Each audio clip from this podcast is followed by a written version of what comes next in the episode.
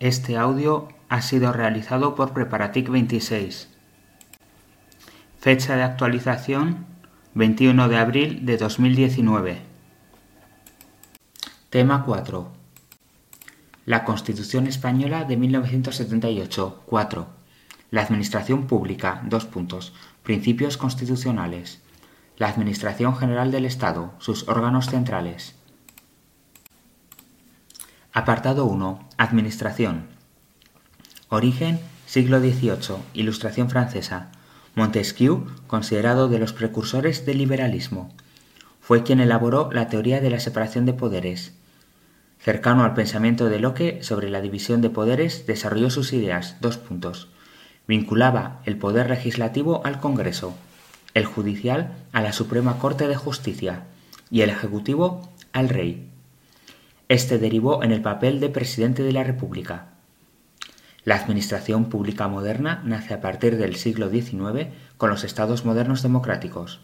Hasta el siglo XVIII el Estado se identifica con el monarca. No existe como tal una definición de administración pública en la Constitución. Es el brazo ejecutor de los fines del Estado, representa y actúa por el Estado en sus relaciones con los ciudadanos. García de. Está constitucionalmente diferenciada del Gobierno, aunque su actividad se subordina a la dirección política de éste. La Administración es una organización subordinada al Gobierno, que sirve a los intereses generales, debe ocuparse de la actividad pública que genera la ley que suele materializarse en un derecho, una obligación o una situación subjetiva. A pesar de su carácter subordinado, es de máxima importancia para el funcionamiento del sistema político, ya que crea las condiciones para que el derecho de los ciudadanos se haga realidad. Es un poder específico cuyas actuaciones en ocasiones tienen carácter legislativo, ejecutivo o judicial, pero que se caracterizan por estar unificadas y englobadas bajo el derecho administrativo. Según la ley del régimen jurídico del sector público, Ley 40-2015, se entiende por administraciones públicas dos puntos.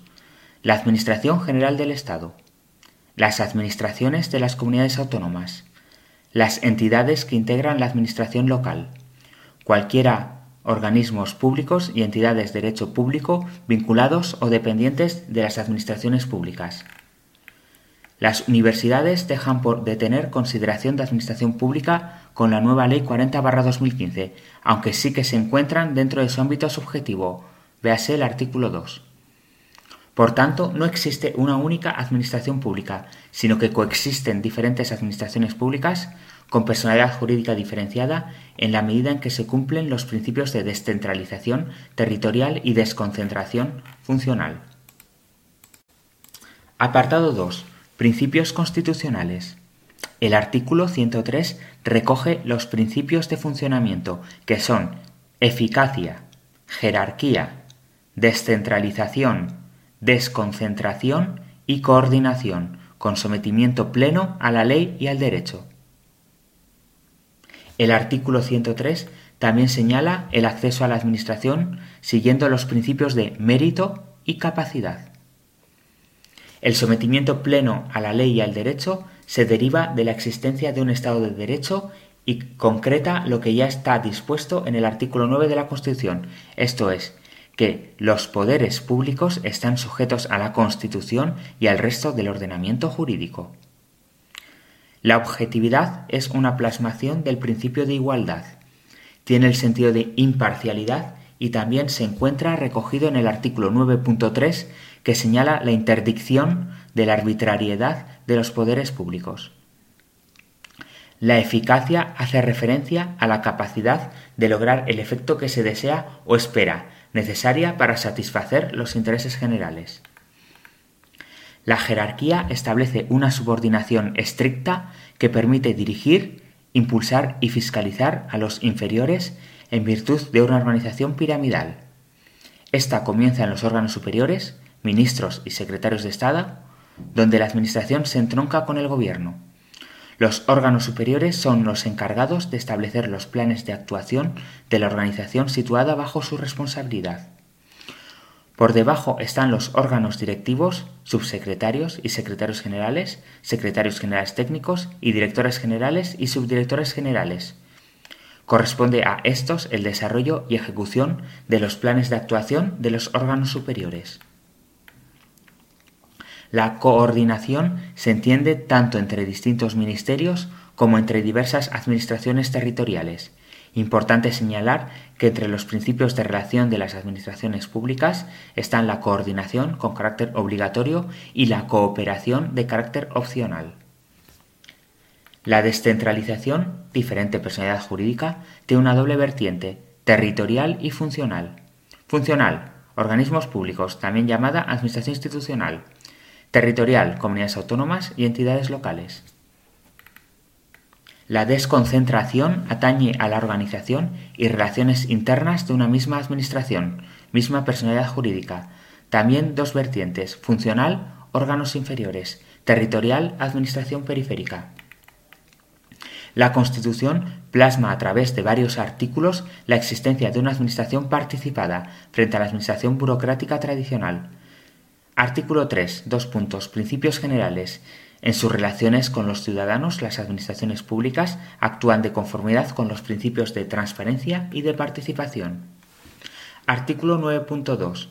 Corresponde a los poderes públicos facilitar la participación de todos los ciudadanos en la vida política, económica, cultural y social. Artículo 105.1. Derecho de audiencia reconocido en el derecho administrativo. Apartado 3. Principios de la Administración. Además de los señalados en el artículo 103 de la Constitución española, la Ley del Régimen Jurídico del Sector Público, Ley 40-2015, recoge principios adicionales de la Administración. Hasta la entrada en vigor de la Ley 40-2015, los principios de la Administración se encontraban repartidos entre las leyes 30-92 y 6-97 y clasificados en distintas categorías como principios de actuación, funcionamiento, relaciones, organización o servicios a los ciudadanos. Con la nueva legislación, la mayoría de estos principios quedan recogidos en el artículo 3 de la citada ley. Se indica que la Administración deberá respetar, entre otros, los siguientes principios. Dos puntos. Servicio efectivo a los ciudadanos. Simplicidad, claridad y proximidad a los ciudadanos. Participación, objetividad y transparencia de la actuación administrativa racionalización y agilidad de los procedimientos administrativos y de las actividades materiales de gestión, buena fe, confianza legítima y lealtad institucional, responsabilidad por la gestión pública, planificación y dirección por objetivos y control de la gestión y evaluación de los resultados de las políticas públicas, eficacia en el cumplimiento de los objetivos fijados, economía, suficiencia y adecuación estricta de los medios a los fines institucionales, eficiencia en la asignación y utilización de recursos públicos, cooperación, colaboración y coordinación entre las administraciones públicas. El capítulo 3 recoge los principios de la potestad sancionadora, principio de legalidad, artículo 25, principio de tipicidad, artículo 27, principio de proporcionalidad, artículo 29. El capítulo 4 recoge el principio de responsabilidad en su artículo 32. Además, el artículo 54 se recogen adicionalmente principios de organización. Establece que la AGE actúa y se organiza de acuerdo a los principios del artículo 3 ya citados, además de descentralización funcional, desconcentración funcional y territorial. En cuanto a los principios de las relaciones interadministrativas, se recogen en el artículo 140 dentro del título 3 de Relaciones interadministrativas. Estos principios que rigen las relaciones entre las diferentes administraciones públicas son dos puntos. Primero, lealtad institucional. Segundo, adecuación al orden de distribución de competencias establecido en la Constitución y en los estatutos de autonomía y en la normativa del régimen local. Tercero, colaboración entendido como el deber de actuar con el resto de administraciones públicas para el logro de fines comunes. Cuarto, Cooperación cuando dos o más administraciones públicas, de manera voluntaria y en ejercicio de sus competencias, asumen compromisos específicos en aras de una acción común. Quinto, coordinación en virtud del cual una administración pública y singularmente la Administración General del Estado tiene la obligación de garantizar la coherencia de las actuaciones de las diferentes administraciones públicas afectadas por una misma materia para la consecución de un resultado común cuando así lo prevé la Constitución y el resto del ordenamiento jurídico. Sexto, eficiencia en la gestión de los recursos públicos compartiendo el uso de recursos comunes salvo que no resulte posible o se justifique en términos de su mejor aprovechamiento. Séptimo, responsabilidad de cada administración pública en el cumplimiento de sus obligaciones y compromisos. Octavo, garantía e igualdad en el ejercicio de los derechos de todos los ciudadanos en sus relaciones con las diferentes administraciones. Noveno, solidaridad interterritorial de acuerdo con la Constitución. En la actuación administrativa, el resultado es un acto administrativo. El acto administrativo es el medio a través del cual la Administración pública cumple su objetivo de satisfacer los intereses colectivos o intereses públicos.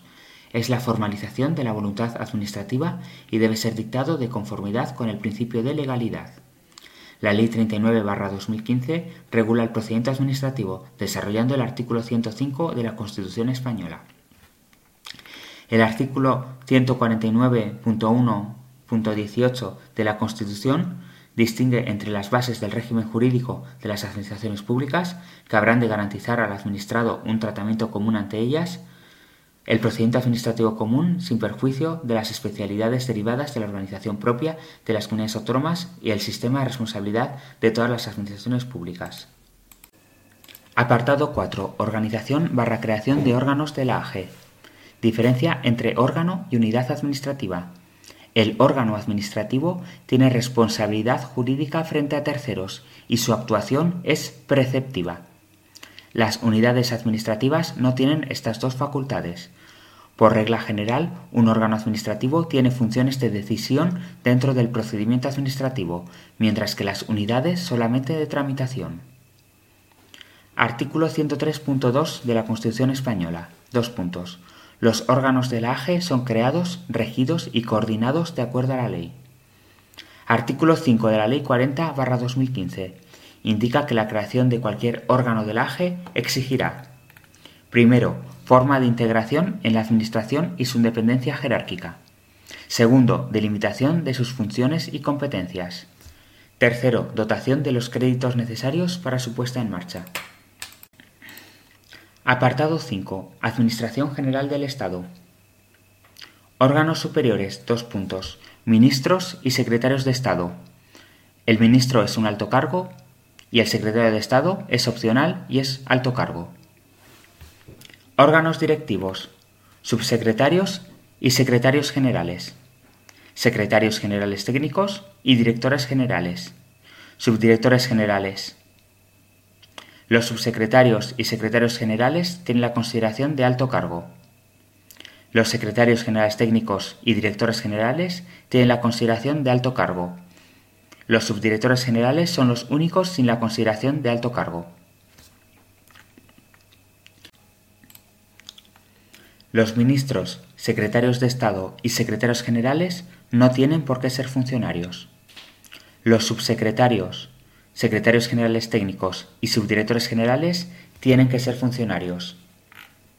Los directores generales son los que tienen que ser funcionarios como norma general, pero pueden no serlo. Administración periférica.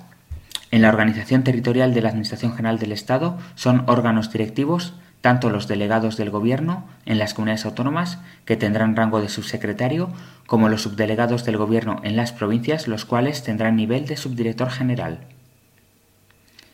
Administración exterior. En la Administración General del Estado, en el exterior, son órganos directivos los embajadores y representantes permanentes ante organizaciones internacionales.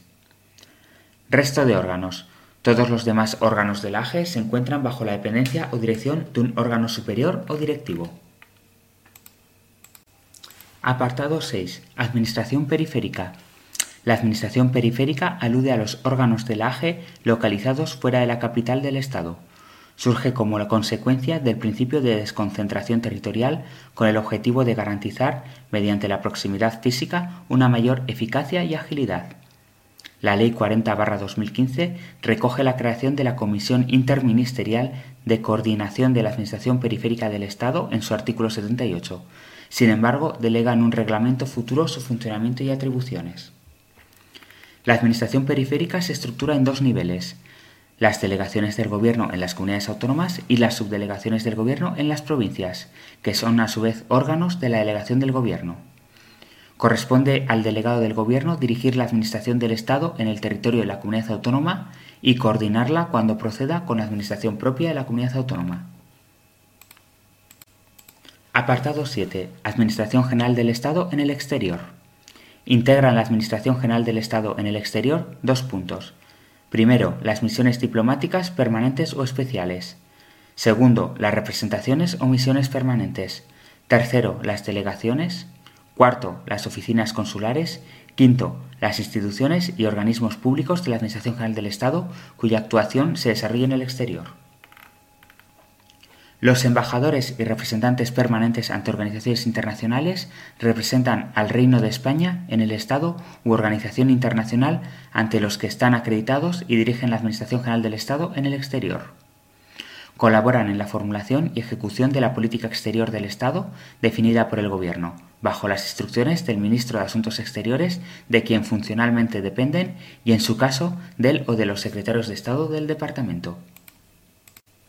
Apartado 8. Administración institucional. Bajo el nombre de Administración institucional se encuadran diferentes entes de carácter instrumental y diversa naturaleza creados por la Administración del Estado para satisfacer funciones específicas. Los organismos públicos son aquellos creados bajo la dependencia o vinculación de la AGE para la realización de actividades reservadas a la AGE, tanto administrativas, de ejecución, gestión o prestación, como de contenido económico, tienen personalidad jurídica pública diferenciada, patrimonio y tesorerías propios y autonomía de gestión. Los organismos públicos se pueden clasificar en Primero, organismos autónomos. Se rigen por el derecho administrativo y tienen encomendadas actividades de fomento, prestacionales o de gestión de servicios públicos. Disponen de ingresos propios y pueden percibir dotaciones de los presupuestos. Como consecuencia de su régimen jurídico, sometido íntegramente al derecho administrativo, se rigen por las mismas normas aplicables a la AGE. Segundo, entidades públicas empresariales. Son organismos públicos a los que se encomienda la realización de actividades prestacionales, la gestión o producción de bienes de interés público susceptibles de compensación. Se rigen por el derecho privado, excepto en la formación de la voluntad de sus órganos, en el ejercicio de sus potestades administrativas y su régimen presupuestario, contable, económico y financiero. Su régimen de contratación, en principio, es el del derecho privado, salvo en determinados contratos de servicios que tengan que ver con sus potestades administrativas. Apartado 9. Derecho administrativo. El derecho administrativo es el conjunto de normas del derecho público interno que regula la organización y actividad de las administraciones públicas. La peculiaridad del derecho administrativo deriva de la naturaleza institucional de la Administración, que es un poder público que tiene por finalidad servir los intereses generales.